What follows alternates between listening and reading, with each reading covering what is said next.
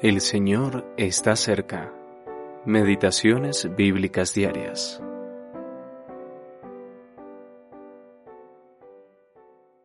Tomaron pues a Jesús y le llevaron.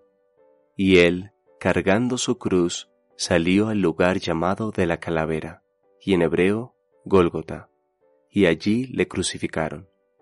Juan capítulo 19, versículos 16 al 18 el lugar de la calavera. Lo crucificaron en el Gólgota, el lugar de la calavera. ¿Acaso esto no dice algo a nuestras almas?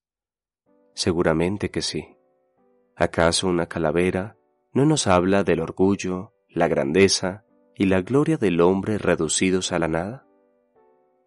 Una calavera es en lo que se convierte el hombre, cuyo elevado orgullo desafía tanto a Dios como a su prójimo.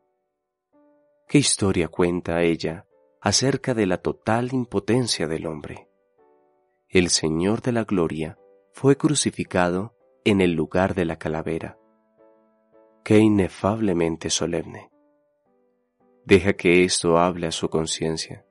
Póngase cara a cara con el terrible hecho de la muerte del Hijo de Dios en el lugar que habla de todo el orgullo y la gloria del hombre abatido. Mírelo y deje que le hable. Sus pecados lo llevaron allí. Para suplir su profunda necesidad, Él se dignó a morir allí. Cristo, cuando aún éramos débiles, a su tiempo murió por los impíos. Romanos capítulo 5 versículo 6.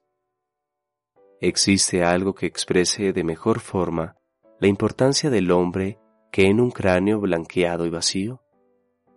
¿Puede haber algo que demuestre mejor su impiedad que la crucifixión del Hijo de Dios? Estas dos cosas se encuentran en el Gólgota, la total incapacidad del hombre para cumplir la ley y su terrible odio hacia aquel de quien provenía aquella ley. La impotencia total del hombre solo pudo ser igualada por la enormidad de su pecado y su vergüenza. Es la completa revelación de toda la condición del hombre como pecador. La pregunta es, ¿hay algún remedio? ¿Hay alguna puerta de escape? Gracias a Dios, la hay. Se trata del remedio de Dios, un remedio que estaba disponible incluso para quienes crucificaron a Cristo si creían en su nombre. Ese es el remedio, el único remedio que usted necesita.